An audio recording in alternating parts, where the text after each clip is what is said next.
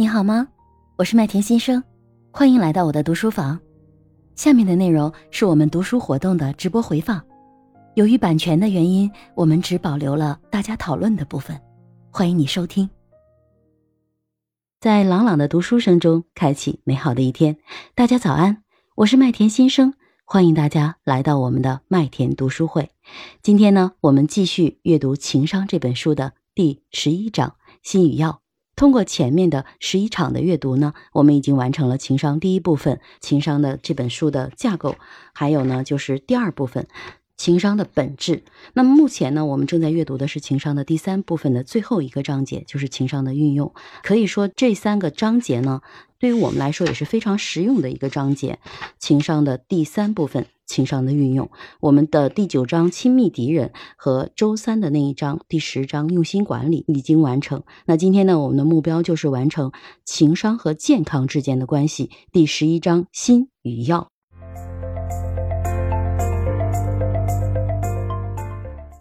水淼，要不然你跟我们聊一聊啊？好的，麦田，刚才也听完了这一章哈。这一章呢，主要讲了情商中的情绪对我们身心健康的影响。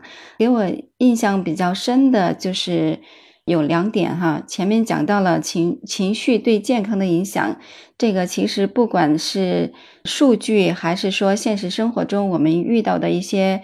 情况都是证实了，情绪肯定是对我们身心健康是有影响的。这个我就不太说了啊，我再讲一下我们这个书中讲到的一个社会支持系统，还有讲到了对我们最重要的关系，如果出现了问题的话，那可能就是对我们的身心健康的影响就会更大。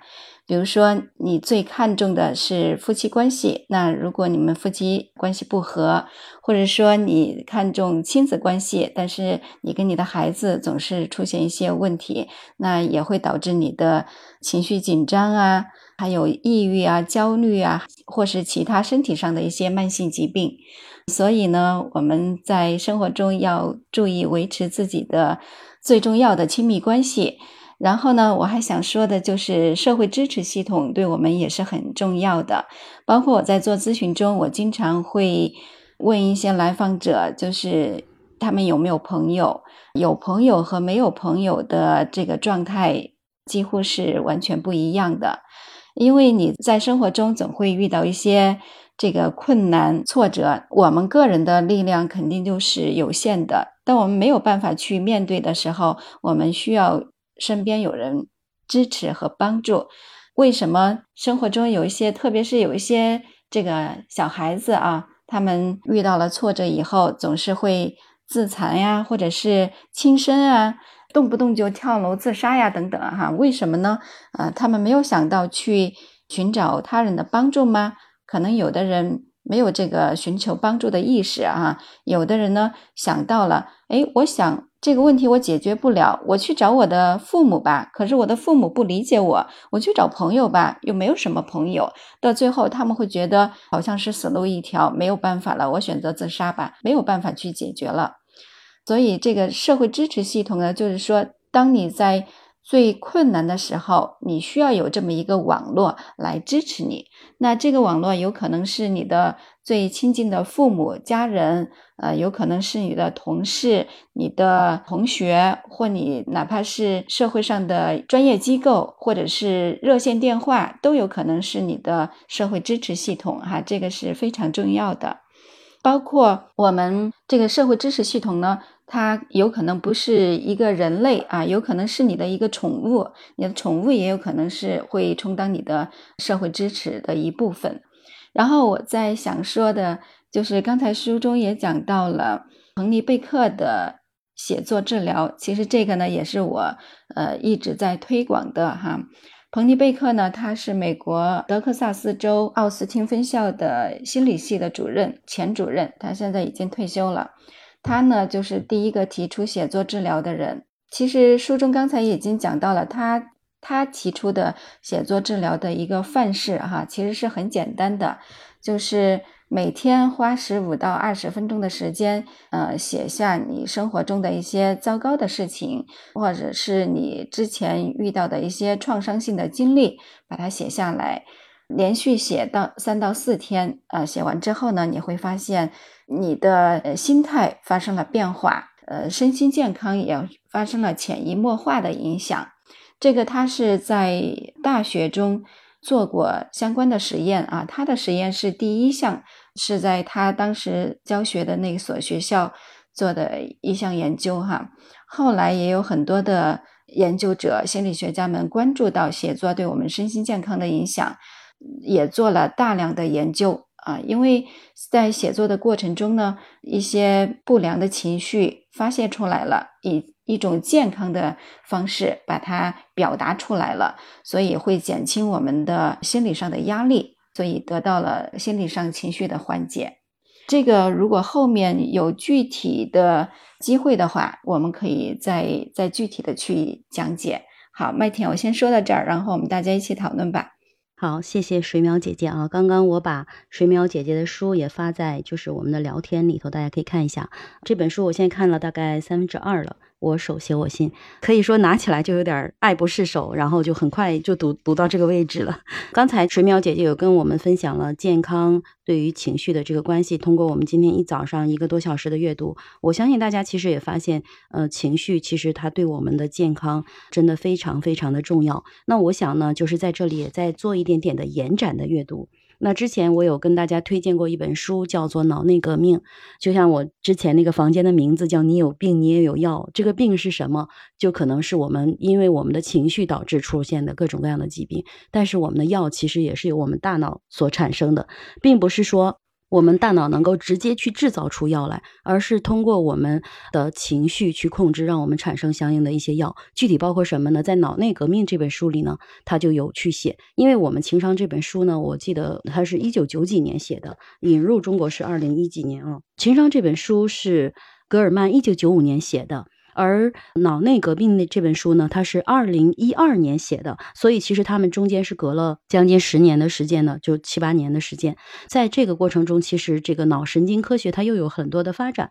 这本书的话呢，是一个日本的作家。这个日本作家这本书因为我没带回来啊，这个日本作家叫春山茂雄，他是一个医学博士。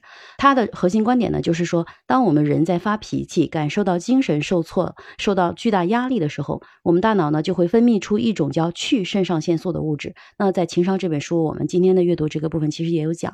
那这种物质呢，它有很强的毒性，它的毒性仅次于自然界中的毒蛇。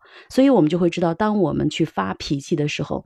我们的大脑在让我们去生产的是毒药，不知道大家记不记得啊？就在前面我们在《原则》读《原则》那本书的时候，我曾经跟大家分享过，我说，哎，其实呢，我自己是一个过去是一个很有脾气的人，然后我就把我的遥控器给到别人，然后谁随便说一句什么话，我就可以原地爆炸了。其实呢，呃，这个是非常危险的一件事情，原地爆炸不但是会伤害感情，更会伤害自己的健康。所以我曾经在一个漫长的人生过程中有。两次非常严重的疾病，呃，我自己认为其实是非常非常的付出了非常大的代价才得到这样的一个结果，或者是说我在一九年才读了《情商》这本书，最近吧才读了《脑内革命》这本书，所以我就觉得真的，如果我人生可以早十年读到这些东西的话，我可能就早就会去让我自己有足够的精力去管理好自己的情绪，因为过去一直认为有脾气有脾气嘛没关系，但是实际上当我学了这些科学的知识之后，我才发现，哎，原来。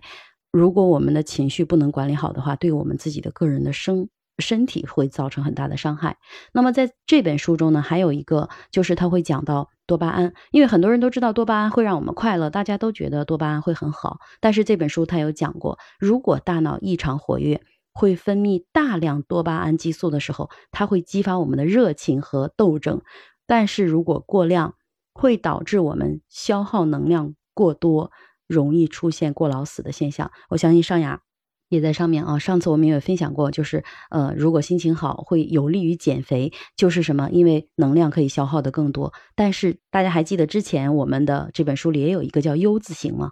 就是水淼姐姐也有讲过。那如果刚刚好是刚刚好的，如果是过量，它也会有害。就哪怕它是多巴胺。然后呢，还有就是如果分泌太少会怎样呢？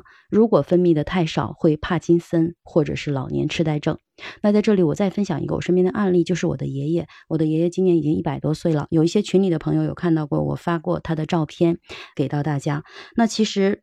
他呢，就是现在已经出现了一部分的这种，因为一百多岁了嘛，就是有一点老年痴呆了。但他什么时候不痴呆呢？打麻将的时候，他打麻将的时候会记得每一个人，然后会该吃张吃张，然后该差就差，他的规则就会很清晰。但是不打麻将下来了，没有多长时间，他又记不清楚。谁是谁了？谁是儿子？谁是孙子？谁是孙子的儿子？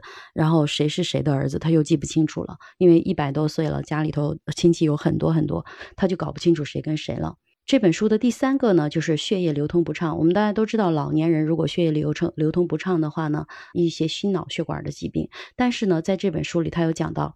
血液流通不畅有两大原因，其中第一个就是精神的压力，还有第二个就是呃胆固醇啊等等这些中中性脂肪引起的呃血管的阻塞。那我们着重去讲精神压力，当我们精神受受阻的时候，我们的血管是会收缩的，血液也会停滞，这种是物理的变化，而且同时呢会大量的损伤遗传因子，因为这种物理变化会大量损伤遗传因子而生成。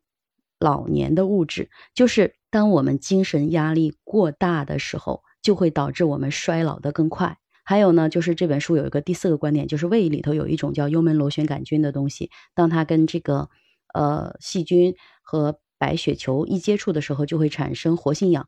我们如果之前听过我们节目就知道啊，这个氧化其实也是让我们人体变老的一个重要的过程。还有呢，就是如果这个活性氧它跟胃里的这个盐分去混合，就会产生次氯酸。次氯酸呢，它就是漂白粉的主要成分。我们知道，如果胃里有漂白粉会什么样子？如果漂白粉再跟尿素混在一起，就成了剧毒的致癌物质。所以其实，而什么时候会产生？就是压力特别大的时候。没有安全感的时候就会产生，所以其实就是它是从医学的层面去告诉我们为什么我们会生产毒药。所以它的这个核心的观点，脑内革命的核心观点就是我们大脑是一个制药厂，而生产补药还是生产毒药是取决于我们的情绪管理。结合今天这一章呢，我希望做一个延展的阅读，然后帮助大家去比较清晰的去了解。